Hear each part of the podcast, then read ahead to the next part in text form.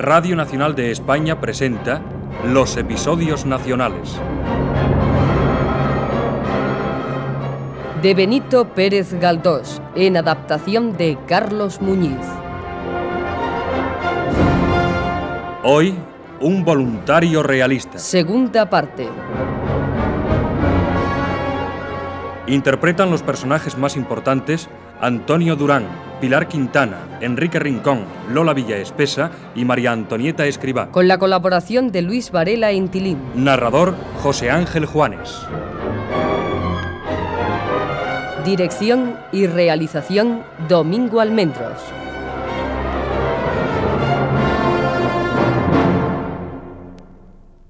Sor Teodora de Aransis quedó espantada con la declaración amorosa de Tilín.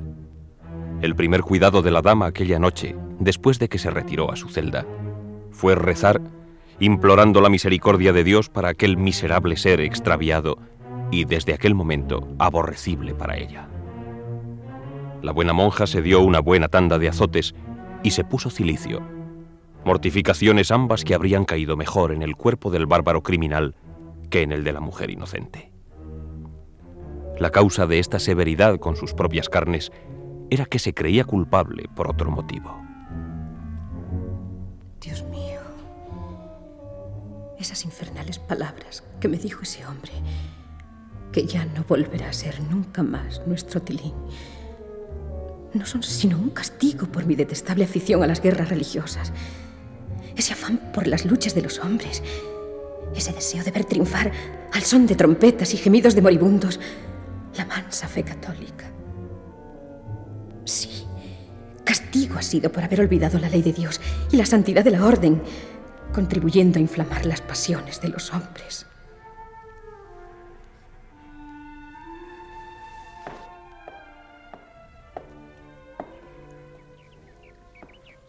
Madre Abadesa, necesito que hoy me imponga una tarea cualquiera, aunque sea de las más penosas.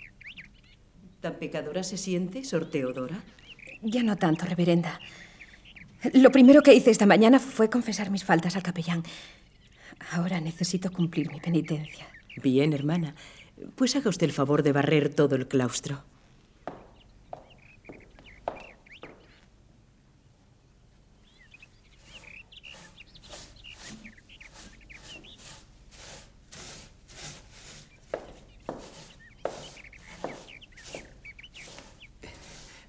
Buenos días, Sor Teodora.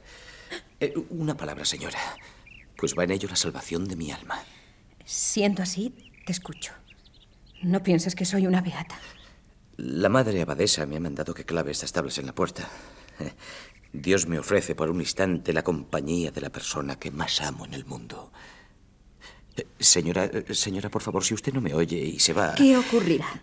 Que ahora mismo me parto el corazón con este cuchillo y, y acabo para siempre.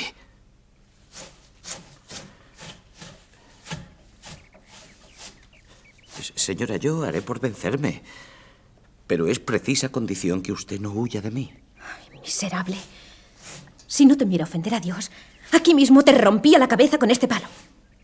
¿Quién te inspiró tan infames ideas? Arderás en los infiernos si no te detienes a tiempo. Arderé con gusto si ardemos juntos. Yo no soy como ningún otro, señora. Veneno y fuego corren por mis venas. Maldito. Piensa que para todos hay misericordia.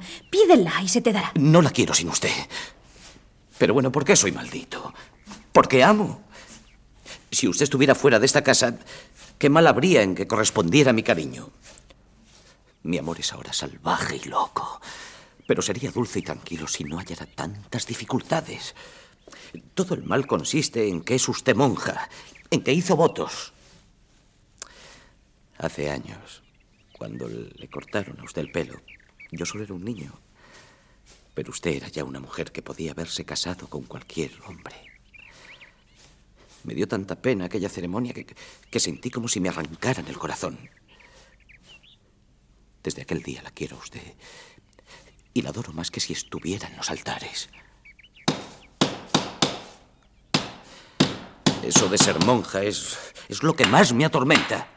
Yo digo a veces que es Satanás quien hace los conventos, fíjese. Bueno, este por lo menos es obra suya. No, no, no, no, no, no, no me diga que soy un blasfemo. Todo eso será verdad, pero... Pero por favor, no quiero oírlo. Solo hay un medio de cortar este mal, señora. Usted que es tan santa, podrá conseguir de Dios cuanto le pida. Pídale que le arranque esa soberana hermosura, que le apague la luz de esos ojos divinos, que le quite esa gracia y, ese encanto y ese modo de mirar. Pídale usted todo eso y entonces... No, claro, entonces... Entonces tampoco dejaré de quererla. Tampoco entonces. No puedo seguir escuchándote. No tienes salvación. Señora, nos veremos. Nos veremos cuando usted menos lo piense. Esperas que todavía he de tolerar una vez más tus groserías, ¿no? Yo te juro que hoy es el último día que pones los pies en esta casa. Ya me ha dicho la madre abadesa que no vuelva más, porque el capellán se ha quejado de mis entradas aquí. Me alegra saberlo. En cuanto clave esta puerta que comunica la sacristía con el convento, diré adiós para siempre a San Salomón, mi convento, donde está mi vida toda. Pero volveré, señora. Le juro que me verá cuando menos lo piense. Volveré. Hasta luego, señora. Nada. No se digna decirme nada.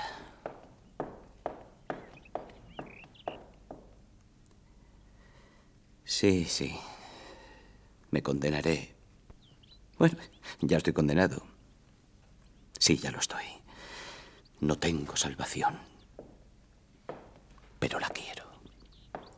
Tilinillo, ¿has acabado ya de clavar la puerta? Eh, sí, madre. Antes de irte arregla el emparrado de la huerta.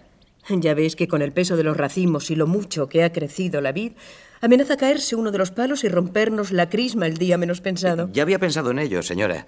Voy a traer la escalera grande que hay en la iglesia. Ah, también daré una mano de cal a las tejas del palomar que se están cayendo. Bien, hombre, bien. Todo se te ocurre. Yo no tendría inconveniente en que siguieras entrando aquí. Te hemos criado desde niño. Pero el señor capellán me ha insistido mucho.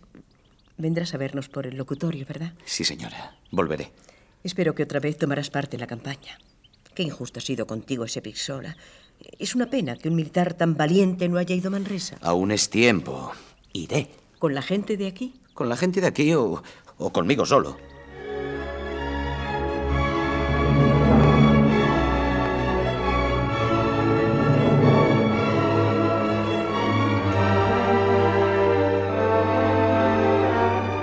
Pepe Tarmengol había decidido poner fin a aquel estado de destierro y vergonzosa inacción en que le tenía el envidioso Abres, y correr a compartir las fatigas y glorias del ejército apostólico. Concertóse aquella misma tarde con dos docenas de amigos, gente que nada tenía que perder, de la que lo mismo sirve para lances heroicos que para las empresas más desalmadas, y al cerrar la noche salieron todos de Solsona sin dar cuentas a nadie, resueltos a no parar hasta Manresa. Supieron, al llegar a San Mateo de Bajés, que las tropas isomatenes estaban sobre Manresa, aguardando el momento de la entrada, el cual no iba a depender de sangrientas peleas ni de empeñados asaltos, sino del soborno de la guarnición de la plaza. Enfriados mucho sus ánimos, resolvió presentarse al general en jefe don José Busons, llamado vulgarmente Jep dels Estanys. Cuando Armengol lo encontró vestía uniforme de voluntario realista, sin cruces ni insignias, y pudo ver que era un anciano seco, pequeño, pero fuerte y ágil todavía, de carácter violento y agrio. Después de observarle de pies a cabeza, le dijo el general. Ah, eres tú el que se ha criado en las faldas de las monjas. Bien, bien. Ya sé que eres valiente. Me gustan los hombres valientes sobre todo. A mí también me criaron monjas. Mi madre era criada de las madres del monte Olivete, en Tortosa. Pero esto no hacía el caso. Dime, ¿qué pretensión te ha traído hasta aquí? Eh, pido a vuecencia que me conceda el puesto de mayor peligro en la toma de Manresa. De este modo lavaré mi falta. ¿Qué falta? La de no haber obedecido a Pisola. Yo quería tomar parte en la guerra y no estar mano sobre mano en Solsona. Ah, ¿quién hace caso de Pixola? Has hecho perfectamente en venir aquí. ¿Y qué grado tienes? Comandante. Mm, nada menos. Cuando esto se acabe, rectificaremos todos los grados y el rey, cualquiera que sea, dará los premios que merezca cada cual. Mira, muchacho, ya que estás aquí, puedes prestarme un servicio.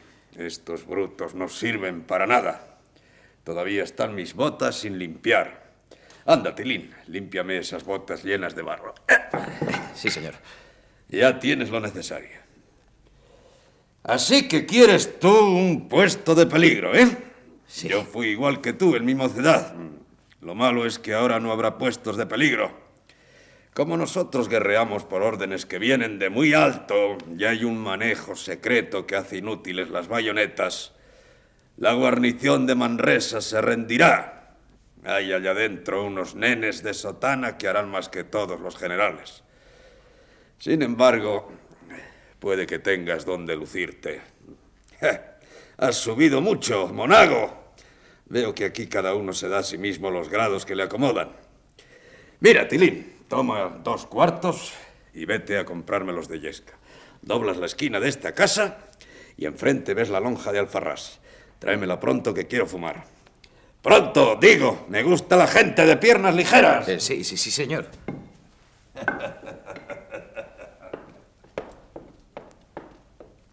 El demonio me lleve. Ni esto es guerra, ni, ni, ni estos son soldados, ni esto es causa apostólica.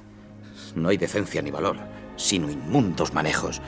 Mira, mira que ser comandante y tener que desempeñar menesteres de criada.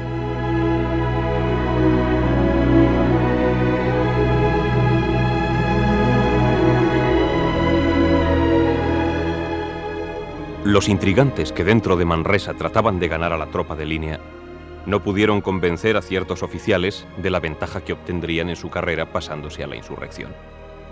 Aquellos oficiales eran hombres de honor, pero los conspiradores lograron sobornar a algunos y a casi todos los sargentos del regimiento de la reina, diciéndoles que la Junta de Cataluña tenía poderes secretos del rey para sublevarse contra el rey mismo. Parecía increíble, pero la doblez ya proverbial del hijo de Carlos IV autorizaba este procedimiento. En la noche del 27 al 28 de agosto de 1827, penetraron de improviso las hordas apostólicas capitaneadas por Jep dels Estanys, Caragol y Pichola. ¡Viva la religión! ¡Fuera los negros!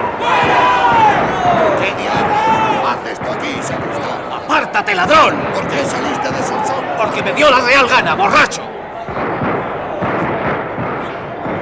Pepet habría deseado que el ayuntamiento de Manresa fuera altísimo castillo con formidables torres y baluartes para acometerlo y asaltarlo, despreciando el ardor de los defensores, que eran unos pocos soldados y 25 oficiales leales que se resistían. Cuando más entusiasmado estaba ante el delirio de la matanza, viose que los sitiados no se defendían. ¡Han sacado un pañuelo blanco! ¡Mirad! ¡Allí! ¡Se rinden! No te digo. Aquí no hay guerra, ni soldados, ni idea alguna. Esto es. Esto es una comedia indecente.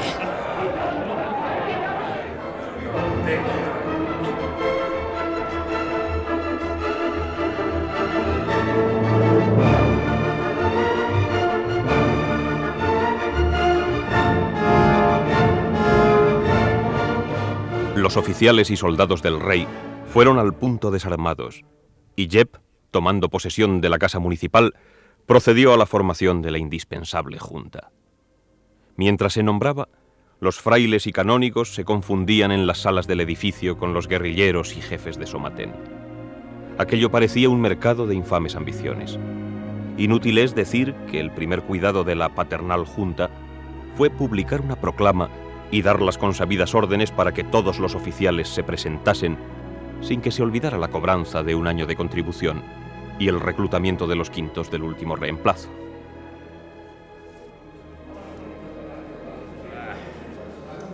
Mira, Tilín, me ha hecho notar el señor Payas, médico de la ciudad, que las calles están llenas de inmundicia y que esto puede ser causa de enfermedades. No estaría bien que nuestros bravos chicos se ocuparan en limpiar las calles, ¿verdad? No, naturalmente. Yo desde luego preferiría dejarme fusilar antes que envilecerme con el oficio de barrendero. Pues mira, vas a hacer lo siguiente. Te llevas un par de docenas de hombres armados. Entras en la primera tienda donde encuentres escobas y cubos y tomas tantos como sean los presos, unos 20. Luego vas a la cárcel, sacas a los negros y a cada uno le pones en la mano su escoba y su cubo. Ellos limpiarán y tus soldados les vigilarán. Al primero que proteste, te lo cargas. no, no es mala idea.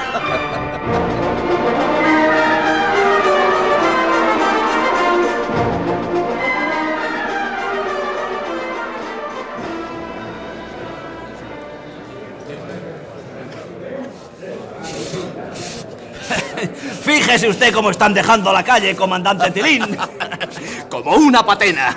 Así me gusta, bravos soldados.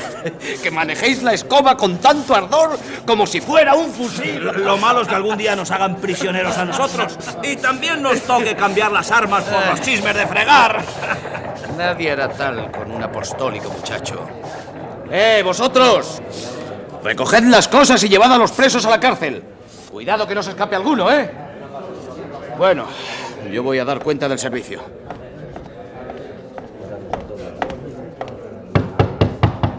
Así que ya lo sabe, buen fraile. Usted puede tomar un ayudante y le autorizo para que acaudille un grupo de hombres. De acuerdo, vosotros.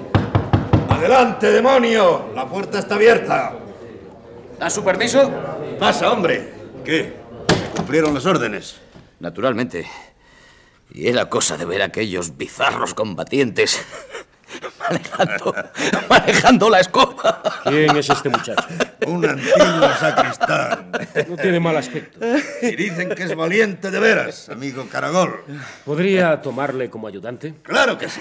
Mira, muchacho, ya tienes empleo. Serás ayudante de este fraile que acaudillará un grupo de los nuestros. ¿Yo? ¿Ayudante de un fraile? Pero no oiga... se hable más. No querías combatir. Pues ya tienes dónde. Pero yo al... Pero yo a las órdenes de un fraile.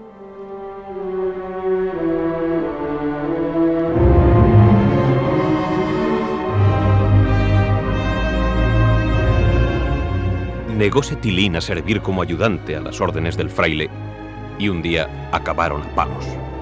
El escándalo fue grande y Pepet pasó a un calabozo, de donde le sacó días después otro fraile llamado Bernardino de Chirlot.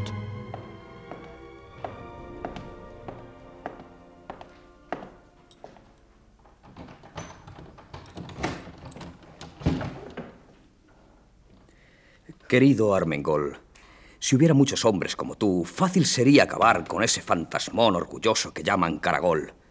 Muchos religiosos veríamos con gusto a la actual junta disuelta y nombrada otra en su lugar de verdaderos católicos. Mira que encerrarte. ¿Cómo fue eso? Eh, tuve que sacudirle, padre Chirlot. Estaba harto de que me persiguiera. Eso está bien.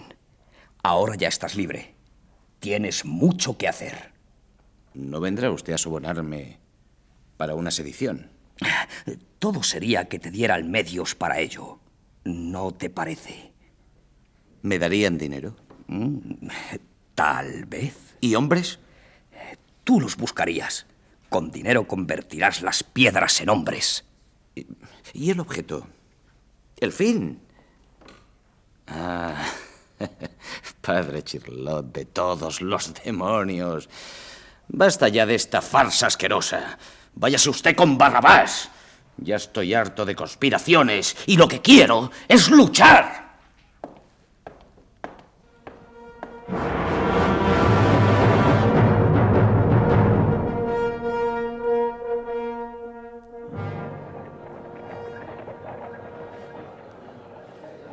¡Luchar! Ya lucharás, monago. Pero antes tendrás que cumplir una orden mía. ¿Qué manda vuecencia? ¿Por qué estás tan pálido? ¿Te pasa algo? Mira, monago, vas a llevar mi caballo al río y le darás un baño. Maldita suerte. Ahora bañar al caballito del jefe.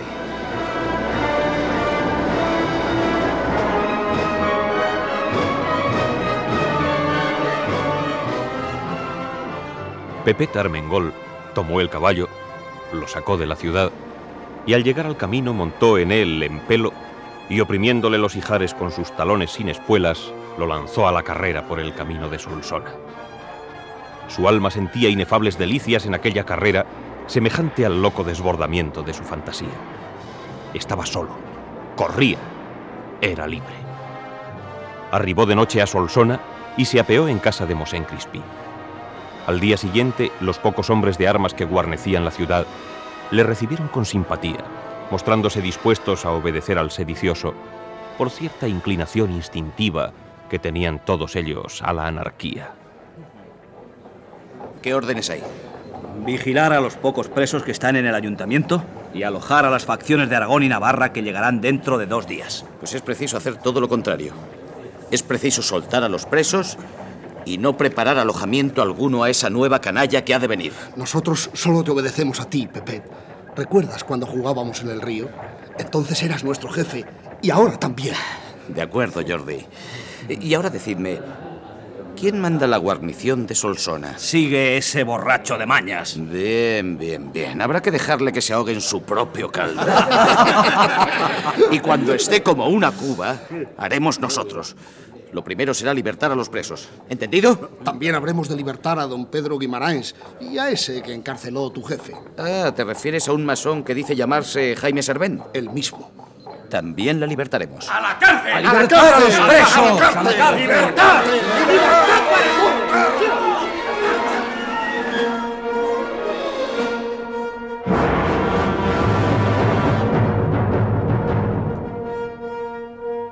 Los solsoneses estaban asustados al ver que nadie mandaba en la ciudad, porque Tilín no impedía que se cometiesen desafueros y maldades.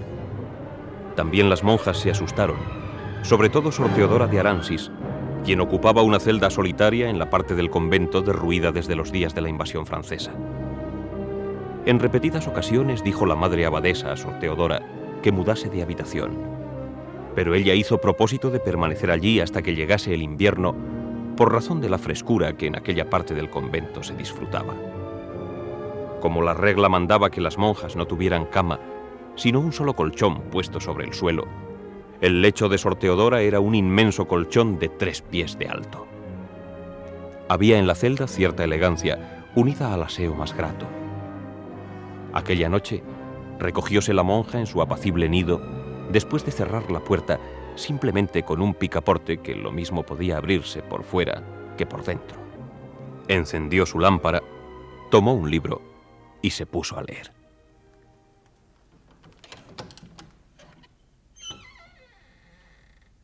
Señora, no hay nada que temer de este miserable. No vengo más que a pedirle perdón. ¿Quién anda ahí? Eres Otilín, como, como guste llamarme, pero no grites. Si lo hace vendrán y seré descubierto y habrá escándalo. Mientras que si se calma y me oye un instante, nada más que un instante, me marcharé pronto. La dejaré tranquila para siempre. No quiero. Si no te vas, llamaré. Gritaré. Por Dios y la Virgen María, que, que ya no se acuerdan de mí. Óigame usted, si grita me marcho y si me voy no sabrá una cosa que le interesa mucho. Nada tuyo puede interesarme, canalla. Eso al menos, ya ve, es algo. Yo no vengo sino a pedir perdón y a ver por última vez a quien me aborrece. Antes de privarme para siempre de ver la luz de mi vida, he querido conocer esta celda, besar estos ladrillos. Es lo único que puedo alcanzar. Aquí está el hombre más infeliz del mundo. Despreciado, aborrecido de todo, sin gloria, sin honra, sin porvenir, sin ilusión alguna. Este miserable que no ve ya más que ruinas y tinieblas delante de sí. Pero ya que no puedo verme amado, quiero tener el único placer que, que me es lícito. El de verme perdonado. Si te marchas al punto de aquí, te perdono. Saldré, señora, saldré.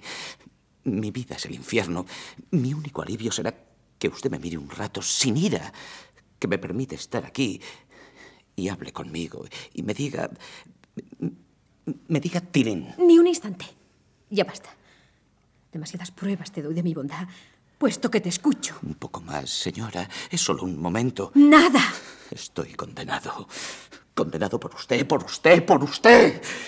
Condenado por ti, monja hechicera. Condenado por ti. ¿Por ti? Por tu maldad y sacrilegio. Nada tengo que ver con tu condena. Pues bien, le pido perdón. Pero démelo sin ira, sin enfado ni repugnancia. Con aquella voz dulce con que me hablaba en mi niñez, con aquel trato que siempre recordaré. Vete y no vuelvas más. Yo te perdono. Sí, te perdono. Vete, vete. Te digo que te vayas. Pero. Pero no temes la maldición de Dios. Dios, Dios, Dios. ¿Para qué hablar tanto de él? Mi Dios es otro. Yo no siento ninguna diferencia con usted.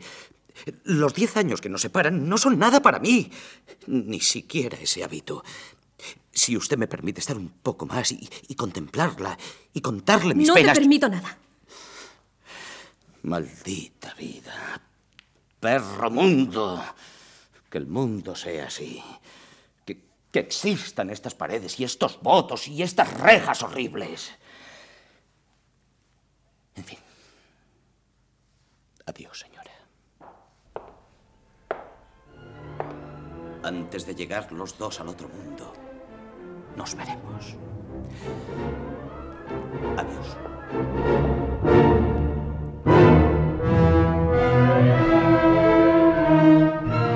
Cuando él salió de la celda, Sor Teodora puso tras la puerta todos los muebles que pudo cargar. Aunque ni así quedó tranquila. Acostóse rendida, pero rebeldes sus ojos al sueño no podían apartar de sí la imagen fiera del voluntario realista.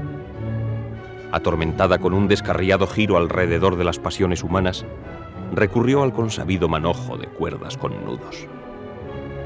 Abandonadas las disciplinas, tomó una obra de bordar y así pasó la noche hasta que llegó la hora de maitines.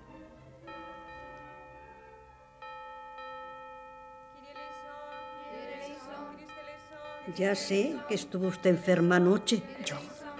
Yo no, señora. ¿No ha estado en vela toda la noche? Aunque tengo mi celda en el ala opuesta, claustro por medio, estamos frente a frente, ya sabe. Y me pareció ver luz en la suya. Entonces también usted ha estado en vela. También. Pero yo estuve rezando.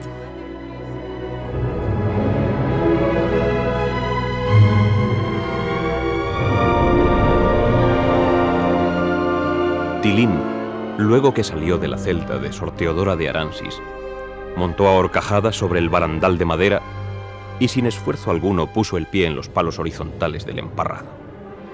Andando a gatas y cuidando de evitar los huecos ocultos por el follaje, se podía recorrer aquel camino, especie de puente echado desde la galería hasta el palomar, que estaba en el mismo borde de la tapia, punto donde acababa el convento y empezaba el mundo.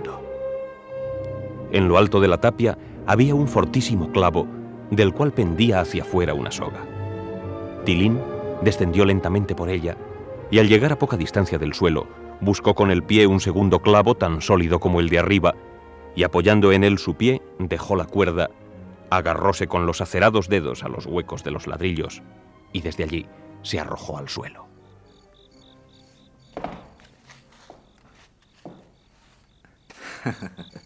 Date preso, seductor de monjas. ¿Quién va? Alto, alto, señor Tilín.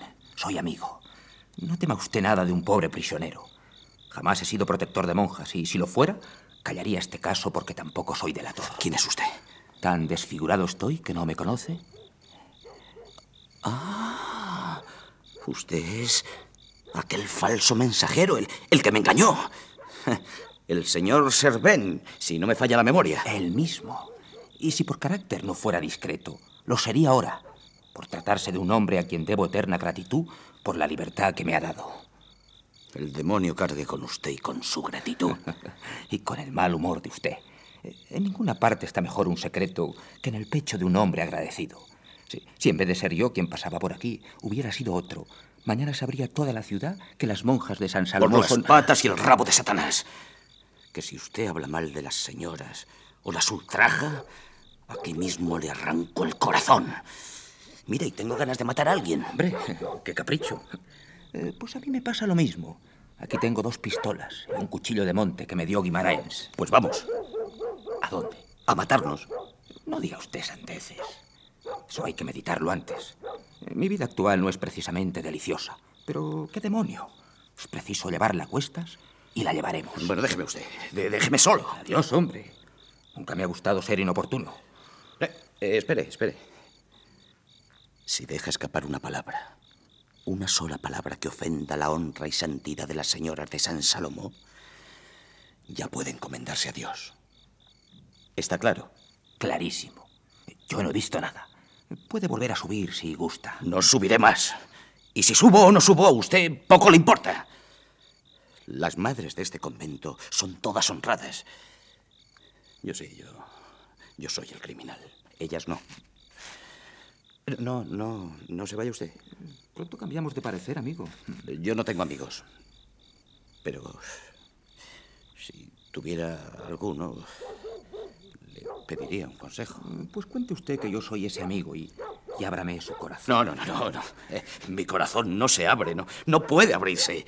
Está ya soldado con plomo derretido. ¡Qué exaltación, señor Tilín! Eh, vámonos de aquí. ¿Dónde podremos hablar? ¿Le parece bien la taberna de Moragull o de Guas? Eh, Allí beberemos un poco para que al buen guerrillero se le despeje la cabeza.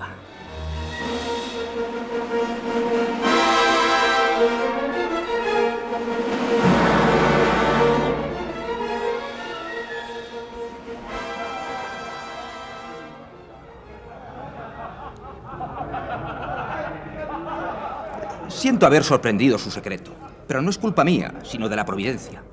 Yo venía de casa del señor Guimarains, que, que por cierto piensa desollarle vivo. Mi señor don Pedro, cuando salimos de la cárcel, me llevó a su casa. Todo cuanto he necesitado lo ha puesto a mi disposición, menos una cosa, un caballo. Un caballo, señor Tilín, que me lleve a la frontera antes de que estos benditos apostólicos vuelvan a prenderme. ¿Un caballo? ¿No sabe usted que tenemos encima las tropas reales? Eh, El señor de Guimarains salió para Cervera a ponérsele a las órdenes del conde de España. Se despidió de mí, dejándome una tartana, pero, pero no pudo conseguirme ningún caballo. Así que tiene usted un coche. Sí. Lo tengo en una cabaña cerca de la puerta del travesano. En suma, señor Tilín, considero muy feliz nuestro encuentro. Eh, Cuando entraba yo por la calle de los codos, eh, pensando en el coche que tengo y, y en el caballo que no tengo, y me pareció sentir ruido en lo alto de la tapia de San Salomón, lo único que no podía imaginarme era que usted era el... Es que no quiero que nombre usted a San Salomón. Me detuve y vi al fin un bulto que descendía por la Basta ya. No se hable más del asunto. Lo principal es que yo soy aquí el que cuelga, no digo de una soga, sino de un pelo. Así que, que necesita usted un caballo. Sí, sí. Si estoy aquí un día más, me expongo a perder otra vez la libertad. Pronto entrará en Solsona el conde de España, vencedor y vengativo. Ya, ya se han visto tropas del rey a dos leguas de aquí. ¿Y cómo teme al conde de España siendo espía de Calomarde? ¿Espía yo? Entonces no hay duda de que es usted sectario y jacobino. Tampoco soy jacobino. Bueno, pues allá, allá usted con lo que sea. No tengo ya afición a ninguna causa política. Eh, mm, dígame, ¿no está la corte minada por los masones? ¿Es cierto que si ellos triunfan, lo destruirán todo? Los masones no triunfarán. ¿Y Calomarde? ¿Cree que pegará fuego a toda Cataluña? No lo creo, pero fusilará a todos los cabecillas que coja. Bueno, bueno, vámonos de aquí. Es preciso que hablemos con más tranquilidad. Venga conmigo.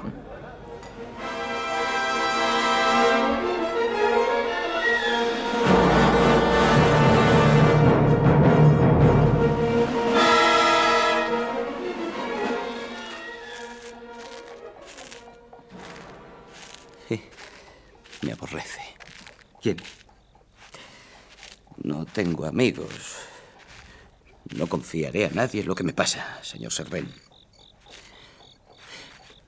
Míreme usted. Ya miro. ¿Me ve usted tan horrible? Hombre, no, creo que no. No sé cómo lo encontrarán las mujeres, pero, pero un corazón generoso, una, una figura tosca, aunque enérgica y simpática, no, no, no pueden ser horribles. Claro, e- entonces no es cierto que yo sea un monstruo. ¿Un monstruo? Sí, claro, por lo visto lo soy. Pero no de maldad, de... eh, Un monstruo de... de no sé qué. Usted ha desobedecido a sus jefes, sí. Si le cogen los cabecillas apostólicos, le fusilarán. Y si cae en las manos del conde de España, le fusilarán también. Eh, ayudémonos mutuamente y, y huyamos. Huir. Tal vez sea lo mejor, sí. Vayamos juntos. No, no, yo tengo, yo tengo algo que hacer en Solsona. Tengo una casa en Cádiz, en los bosques de Cerdeña. Ya, ya. Eh, quiere retirarse a su casa solar. Muy bien, muy bien. Me, me gusta esa idea. Así se pone a 20 leguas del conde de España. El locutorio está al lado del camarín, donde guardábamos el altar viejo y las piezas del monumento. Eh, ¿Cree usted que el viento sur me será más favorable? Pensará ir en barco. Yo sé lo que me digo. No, no, no es eso. Digo que si será favorable. No, no, no, no, no. Mejor será con el viento nordeste. Hombre, mejor del norte. Cataluña necesita un poco de fresco para limpiar su atmósfera de lo que viene del sur. Eh, el rey don Fernando debe de estar ya cerca de Tarragona. Pero, eh, ¿sabe qué más me huele a cáñamo que a pólvora? Todo podrá quedar hecho en una hora. Y se hará. Claro que se hará. Te digo que son las facciones de Aragón. Están ahí. Tú ves visiones. Son apostólicos. Ahí tenemos ya a la canalla que faltaba. Vengan a lo que vengan, conviene evitar su compañía. Así que, buenas noches, señor Tilín. Tendrá usted el caballo, pero es preciso que me dé su coche. Eh, encantado. Suyo será, pero le advierto que es un mueble muy incómodo y molesto. Para mí será de gran utilidad.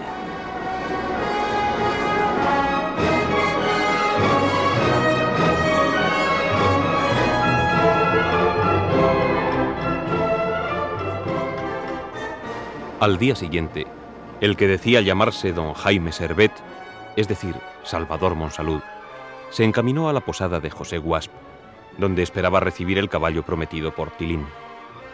Él, por su parte, llevó la tartana gallardamente tirada por un asno, sobre cuyos lomos rompió medio fresno, sin conseguir hacerle salir de un paso morigerado y tímido que le quemaba la sangre.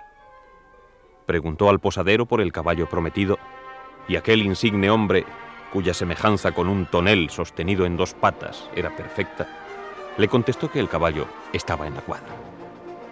Grande era la prisa de Servet, pero su hambre era mayor y pidió un poco de carne asada y vino. Se dirigió a un rincón que era sin duda el más ahumado y oscuro del local, esperando pasar inadvertido. Había gran número de guerrilleros navarros y aragoneses. ¡Nos han engañado! ¡Nos han tendido una emboscada! ¡Esto es una farsa! ¡Volvamos a nuestra tierra! Oricaín, mira esa cara. Zugarramurdi, ¿piensas lo mismo que yo? Ese tipo es Salvador Monsalud.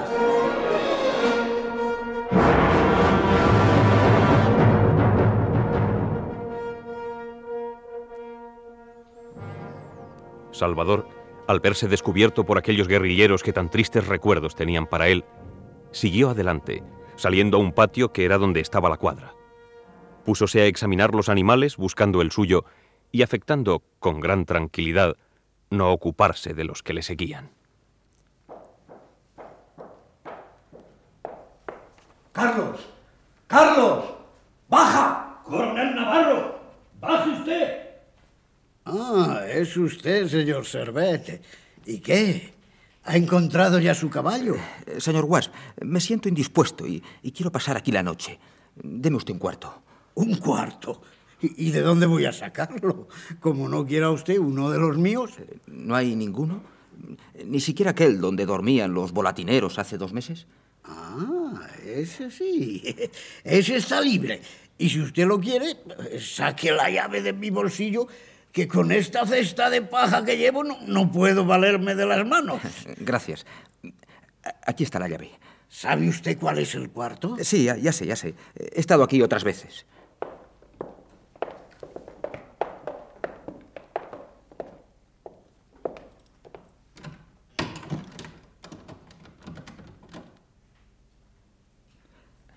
Ahora, que vengan a buscarme.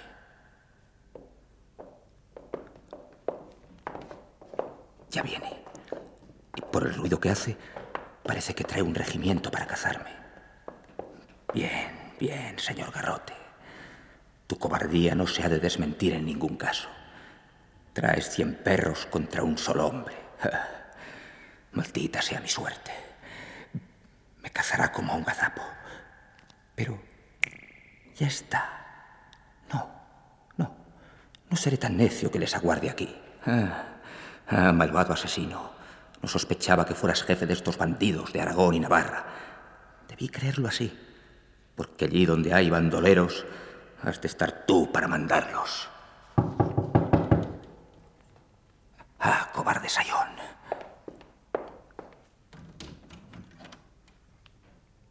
Por esta vez se te escapa la pieza. Adiós, miserable.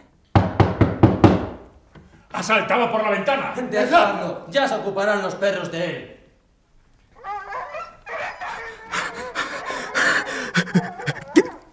¡Quietos! ¡Fuera!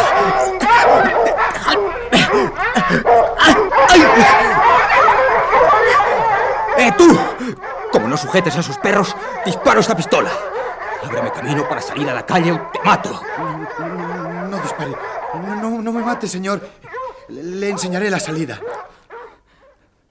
Pero no, no es usted... Déjate de preguntas y sácame pronto de aquí. Vamos, o te mato. Venga, señor. Pe- Pero guarde esa pistola, por el amor de Dios.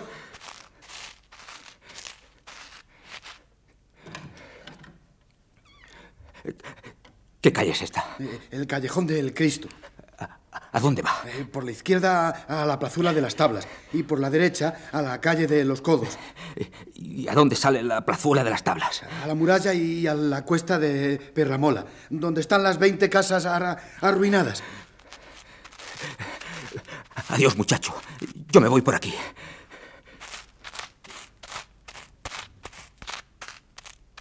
Por aquí ha de salir. Por aquí. No puede escapar. Maldita sea. Me han cerrado todas las salidas. ¡Ahí va! ¡Ahí va!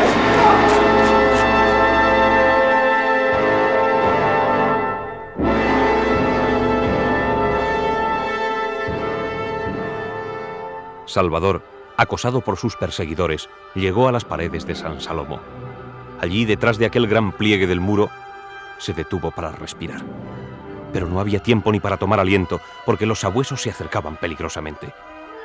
Acordándose de la cuerda utilizada por Tilín la noche anterior, buscó el grueso y fuerte clavo.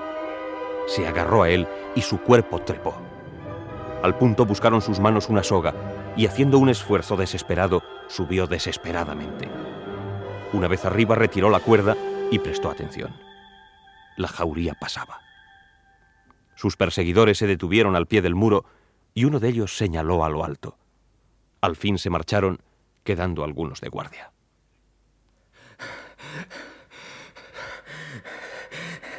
Ese maldito perro me ha desgarrado el brazo. ¿Cómo duele?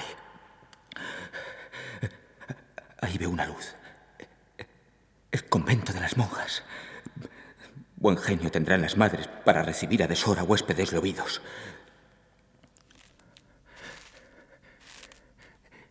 Es una celda. Y hay una monja leyendo. Tendré que decidirme.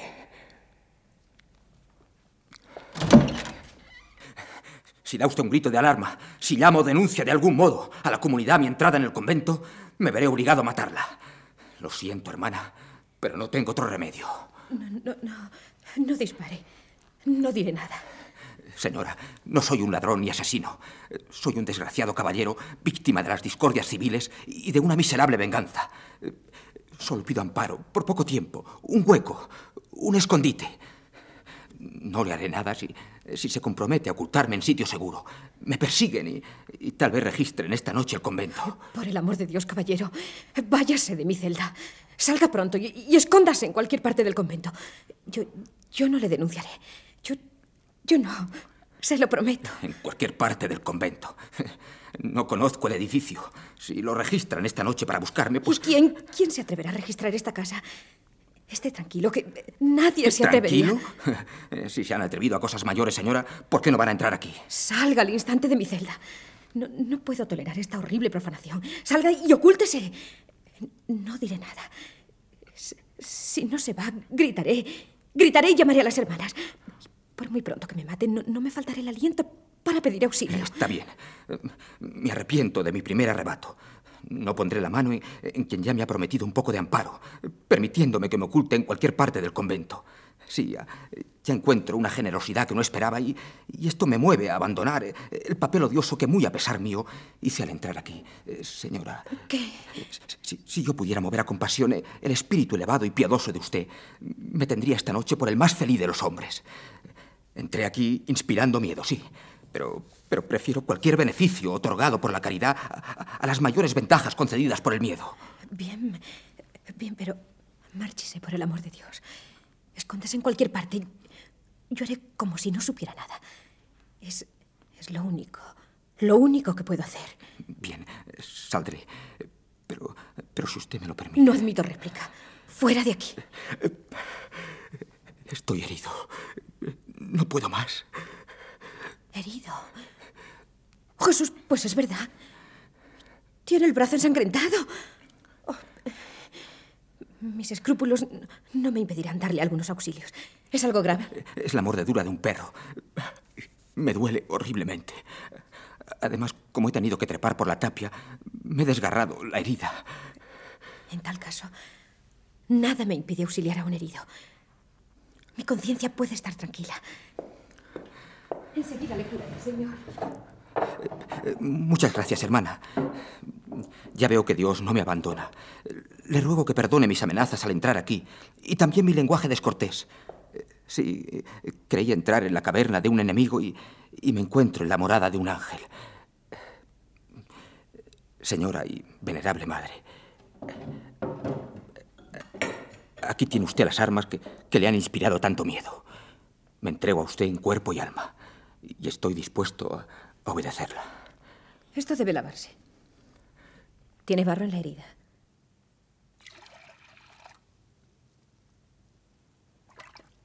Ah, sí. Muy bien. Ahora le aplicaré este ungüento que he hecho de, de vino batido con aceite.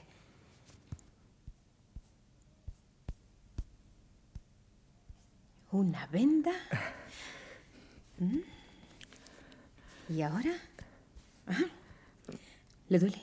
Nada, en absoluto. Si, si, si yo me atreviera a decir a la señora una cosa. Bien, ya está listo. ¿Qué cosa tenía que decirme? Que me muero de hambre, señora. Las inmensas fatigas de hoy no, no me han permitido comer un solo bocado. El hambre y el cansancio me agobian de tal modo que, que si usted me arroja de aquí en este triste estado no podré dar un paso. Está bien. Tiene usted suerte. En este convento casi todas las celdas poseen cocina y alacena. Veamos. Queda un poco de gallina, este pan entero y, y una botella de vino blanco. Si mil años viviera, no tendría tiempo bastante para, para agradecerle lo que ha hecho por mí esta noche. Aquí tiene también unas lonchas de jamón. Gracias, señora. Ya tengo bastante. No, no, no, saque más. ¿Y Con esto basta. ¿Este platito de confituras también? Bien sé, reverenda madre, que, que el hombre que ha entrado aquí como un ladrón, amenazando y aterrando, no merece ninguna consideración. Sin embargo, la realidad es distinta, señora. No soy ningún salteador. Sí, por favor, no me mire así. ¿Por qué calla y mantiene ese gesto severo? No estoy acostumbrado a ello. He tenido la suerte de encontrar hasta hoy simpatías, afecto, amistad en todas partes. Y, y no me agradaría que usted... Eh, ¿No le parece demasiado favor auxiliar a un hombre desconocido que ha entrado aquí como entran los ladrones sacrílegos? Sí, realmente. Muchas gracias, madre. Bueno, ¿qué espera? ¿Por qué no se marcha? Espero las órdenes de mi dueña. Váyase usted. ¿A dónde, señora? Al infierno, qué sé yo. No puedo salir de San Salomón mientras estén en Solsona las guerrillas de Navarra. Me es imposible, señora. Si salgo, mi muerte es segura. Entre mis cazadores hay uno que jamás perdona. Eso es cosa suya, caballero. Yo he puesto mi vida en manos de usted, reverenda. En esas manos que, que han nacido para ser generosas y, y que lo serán, aunque usted misma no quiera. He entregado a usted mis armas. ¿eh? Estoy indefenso. Ya, ya puede abrir esa puerta y, y llamar a las buenas madres que duermen. Llame, llame a las autoridades de la ciudad y entrégueme a ellas. ¿eh? Si usted lo hace, lo aceptaré sin rebelarme. De modo que insiste en quedarse. Sí, señora. Nadie va voluntariamente a su ruina. Si usted en conciencia cree que, que debo ser arrojado de este asilo que me deparó la providencia, arrójeme en buena hora. Compréndalo. Está en mi celda. Está comprometiendo a una pobre monja. Estamos en tiempo de guerra y el perseguido busca asilo. Jesús y María Santísima de mi alma. No, no, no se quiere dar cuenta. Es que no puedo ocultarle aquí. No lo pretendo. Solo le pido que, que me busque cualquier otro sitio donde esté seguro. Se lo pido por favor. No con amenazas ni, ni con armas. Usted hará lo que su conciencia le dicte. El que le persigue, ¿quién es? Es un celoso. ¿Un celoso? Un celoso y, y además un fanático. Si yo le contara esa historia, usted que es buena y noble, dejaría de ver en mí a un criminal atrevido. Y, y si en el curso de ella aparecieran faltas graves, seguro estoy de que me las perdonaría. Tal vez no. ¿Entregaría usted un inocente al verdugo? Solo haría semejante cosa de ser usted culpable. Lo que hace falta es saber si todo cuanto dice es cierto o no. Desde luego. Pero esto no lo ha de resolver la frialdad de un juez, sino el corazón noble y generoso de una dama. Elija usted, señora. No me será muy difícil creer que, que no estoy delante de un ladrón, bandolero o asesino. Veo por su lenguaje que no pertenece a esa pobre clase plebeya de la cual salen todos los malvados. Pero hay muchas especies de criminales desde que la política ha trastornado la sociedad. Y quizá usted, sin ser precisamente reo de esos graves delitos, haya cometido otros que me impedirían igualmente ampararle. No comprendo. Desde que empezó a hablarme de la persecución que sufre, formé un juicio que que no creo ande muy descaminado. ¿Qué juicio es ese? Pienso que es enemigo del altar y del trono.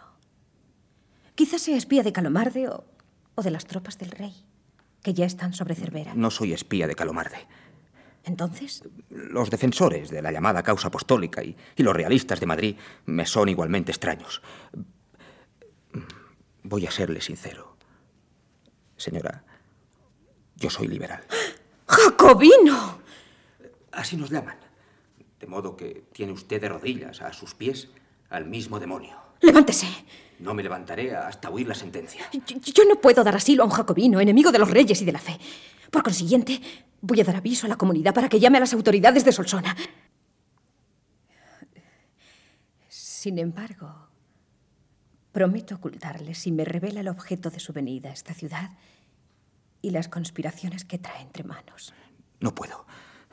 Jamás he traicionado a mis amigos y favorecedores. ¡Quieto! No abre esa puerta. Hable. Lo siento. No puedo acceder a la traición que me exige. No importa.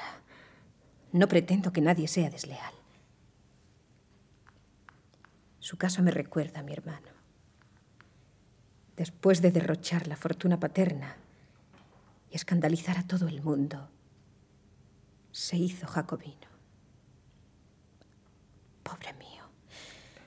Entonces, eh, se decide a ampararme. Sí. Gracias. Gracias, señora. Por Dios, por Dios, hable más bajo. Pueden oírle.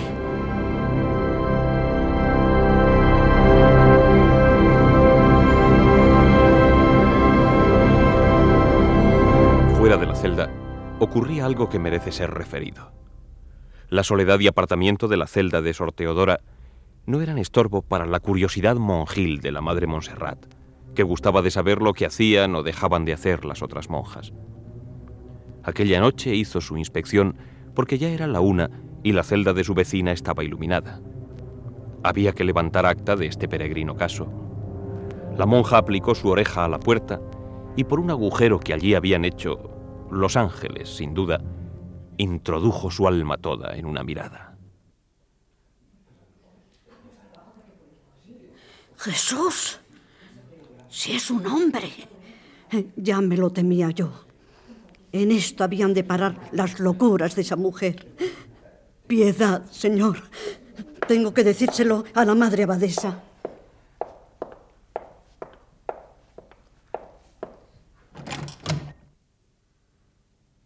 No está.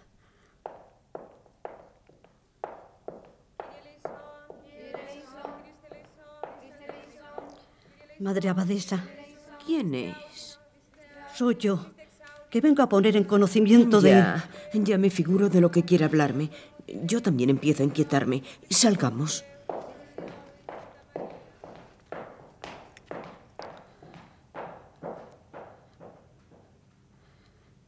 ¿Sabe lo que voy a decirle? Sí, que se siente terrible olor a madera quemada. No, no es eso, madre. ¿Pero no siente usted el olor? El fuego que hay en el convento es un fuego que no se ve. ¿Qué quiere decir? Esta noche ha entrado en el convento un hombre. Usted sueña, hermana. Pues no me queda duda.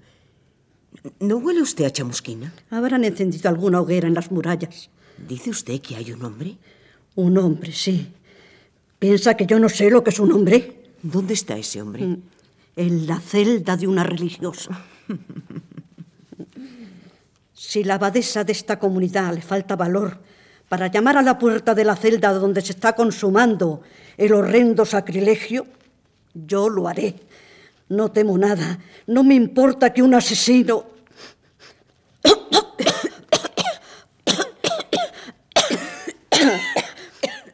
Parece que hay humo aquí. Humo. humo. Ahí en la reja queda el altar mayor. Vamos al claustro. Vamos. Jesús de mi alma. ¿Qué es esto? Un hombre. Dos hombres. Tres hombres. Les he visto correr hacia la sacristía.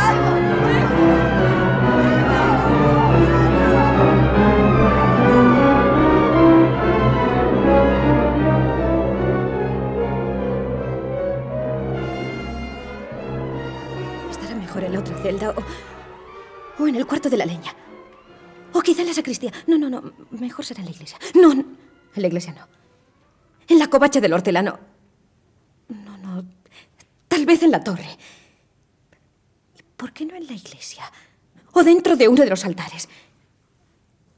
Verdaderamente no hay en la casa paraje alguno donde no pueda usted ser descubierto. Si no se tratara más que de la noche, sería fácil, pero. Pero usted quiere estar oculto esta noche y mañana, ¿no? Hasta que se vayan en esos salvajes, señora. Aquí al lado hay una celda que no tiene uso. Nadie entra en ella.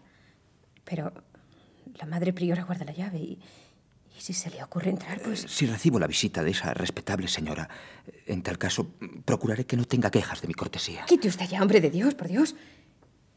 De todos modos, de todos modos es preciso que usted me deje sola lo más pronto posible. Realmente, ¿qué más da que me cojan o no?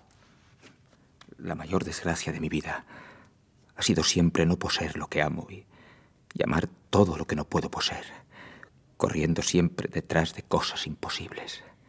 Ese mal parece muy común. Esto no puede seguir así. Salga usted y escóndase donde pueda. No parece sino que soy una estúpida.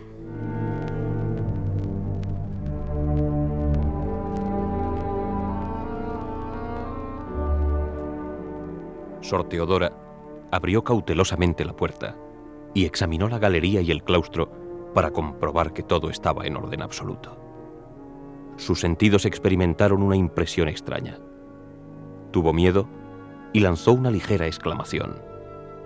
Salvador Monsalud se acercó a ella y vio que aspiraba el aire fuertemente, como si no bastándole sus ojos y oídos, quisiera explorar con el olfato.